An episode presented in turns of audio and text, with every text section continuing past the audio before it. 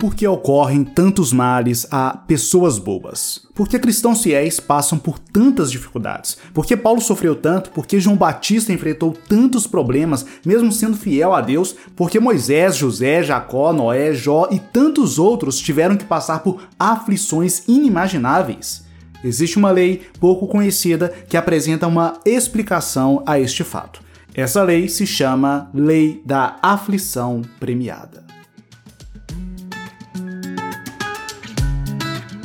Tudo na paz? Eu me chamo Samuel Vinícius e este é o Vamos Prosperar educação financeira por meio de princípios bíblicos. Se este assunto é do seu interesse, deixe seu like nesse vídeo e considere se inscrever neste canal. O grau de nossas aflições tende a acompanhar o nosso potencial. O livro de Jó começa com um relato de alguém que beirava o grau máximo de desenvolvimento pessoal que um homem poderia ter. Na terra de Uz vivia um homem chamado Jó. Era homem íntegro e justo, temia a Deus e evitava o mal. Jó 1, versículo 1. Este íntegro homem tinha uma família admirável. Além disso, era extremamente rico. Para ser preciso, era o mais rico do Oriente, conforme diz Jó 1, versículo 3. Jó se desenvolveu tanto que o próprio Deus afirmou: Não há ninguém na terra como Jó. Irrepreensível, íntegro, homem que teme a Deus e evita o mal. Isso está em Jó 1, versículo 8. Perceba o grau de progresso que Jó teve. Agora, note outro ponto. Note o que eu afirmei anteriormente. O grau de nossas aflições tende a acompanhar o nosso potencial. Logo, com mais progresso, a tendência é que os obstáculos de Jó também subissem de nível. E foi exatamente isso que aconteceu. Jó perdeu seus bois, jumentos, ovelhas e camelos. Além disso, a maioria de seus funcionários foram assassinados em assaltos sucessivos. Para piorar, seus filhos também morreram devido ao desabamento da casa onde estavam. Diante de tamanha tragédia, é praticamente impossível não questionar.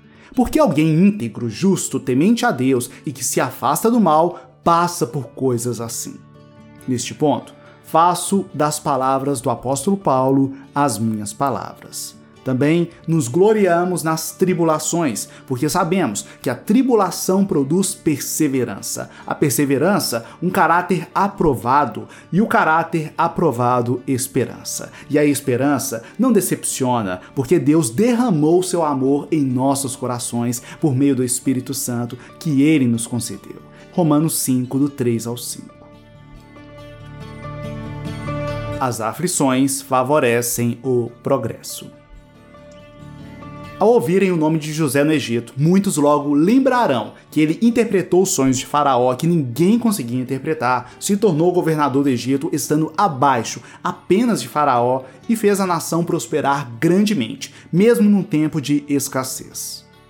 Porém, poucos lembrarão que antes de ser governador, antes de ser esse administrador sem igual, José foi vendido como escravo, foi inocentemente acusado e inocentemente preso.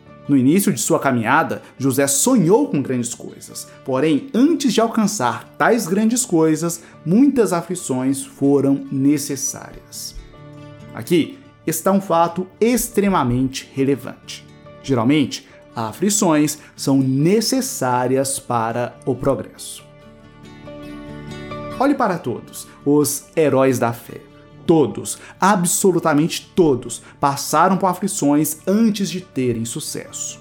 Noé foi zombado durante a difícil tarefa de construção da arca. Abraão teve que deixar sua parentela, partir para uma terra distante e seguir a ordem divina de matar seu filho Isaac, o que não aconteceu graças à intervenção do Eterno. E o que falar de Paulo, que deixou de ser perseguidor de cristãos para ser o cristão perseguido? Sim, eu poderia passar por horas citando os exemplos bíblicos de sucesso que foram precedidos por aflições, mas acredito que você já tenha entendido a ideia. A ideia de que as aflições favorecem o progresso e, consequentemente, favorecem o sucesso. todas as coisas cooperam para o bem daqueles que amam a Deus. Refletindo sobre a vida, percebo.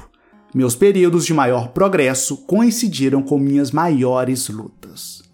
Foi assim para passar no vestibular, foi assim no trabalho, nos negócios, na igreja, na vida espiritual, familiar e em tudo. Ouso afirmar que o mesmo aconteceu com você, que os períodos que você mais evoluiu como pessoa foram os períodos que mais enfrentou dificuldades. Dizem que a ficção imita a realidade e a realidade imita a ficção. Então, olhemos agora brevemente para a ficção. Lembre-se dos grandes heróis do cinema. Muitos são corajosos, fortes, destemidos e capazes de enfrentar vilões inimagináveis. Mas perceba que, para chegarem ao topo e serem reconhecidos como tais, quase todos passaram por grandes tragédias. A perda de familiares, a solidão, o medo, acusações, entre tantas outras. Algo similar acontece conosco. O caminho de grandes conquistas passa por grandes aflições.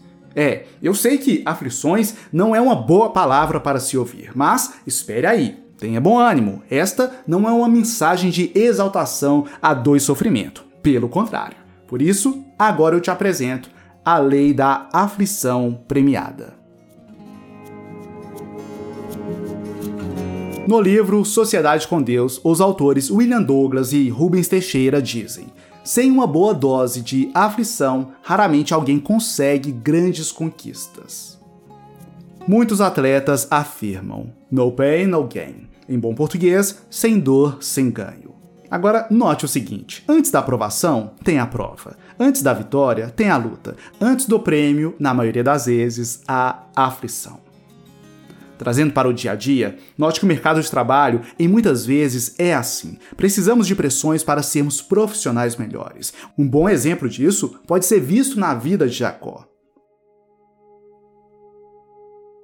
Jacó foi um empregado injustiçado e explorado por seu sogro Labão. Com a promessa de receber em casamento Raquel, filha de Labão, se comprometeu a trabalhar sete anos para seu futuro sogro. Ao final desses anos de trabalho, ao invés de Raquel, Jacó recebeu Lia, a outra filha de Labão. Assim, teve que trabalhar mais sete anos para só então se casar com Raquel. Essa história nos lembra a importância de documentar bem os acordos feitos. Se Jacó tivesse tido tal cuidado, certamente não teria sido enganado. Por outro lado, também não podemos negar que, no passado, Jacó também tinha enganado seu irmão Esaú e seu pai Isaac. Como dizem, um dia o feitiço pode virar contra o feiticeiro. Quem engana, um dia será enganado. Mas, independentemente disso, Jacó progrediu muito em sua aflição profissional.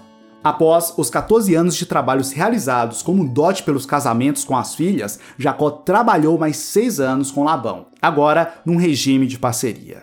Jacó era um profissional tão bom que seu sogro parou de trabalhar e deixou os negócios sob a administração do genro. Porém, a aflição profissional de Jacó ainda permanecia, chegando ao ponto dele dizer a Lia e Raquel o seguinte: vocês sabem que trabalhei para seu pai com todo o empenho, mas ele tem me feito de tolo, mudando meu salário dez vezes. Contudo, Deus não permitiu que ele me prejudicasse. Gênesis 31, 6 e 7. Sinceramente, consigo ver um grande paralelo neste versículo com o versículo de Romanos 8, 28. Todas as coisas cooperam para o bem daqueles que amam a Deus. Por mais que a aflição profissional de Jacó fosse grande, ele soube usá-la para o seu bem, para o seu progresso. Ele trabalhava de forma tão diligente que se tornou mais próspero que o próprio Labão. Diante de sua prosperidade e de sua relação trabalhista problemática, Jacó resolveu partir com Lia e Raquel. Sua aflição foi premiada. Não me entenda errado, você não deve se conformar com situações trabalhistas exploratórias. Todavia, você deve usar as aflições para seu bem, para o seu progresso e evolução profissional, financeira, emocional e, obviamente, espiritual. Você gostou do que viu aqui? Então deixe seu like, se inscreva no canal e ative o sino das notificações para ser avisado quando mais mensagens como esta forem publicadas. Agora, se você deseja aumentar sua renda e conquistar a sua liberdade financeira, acesse o primeiro link na descrição e assista a aula gratuita onde revelo três chaves para tais conquistas. Basta acessar o primeiro link na descrição. Aproveito para deixar uma recomendação de vídeo relacionado, o vídeo Segredos do Sucesso de Isaac. Neste vídeo você conhecerá os sete segredos do sucesso do pai de Jacó. Forte abraço, fique na paz e até a próxima.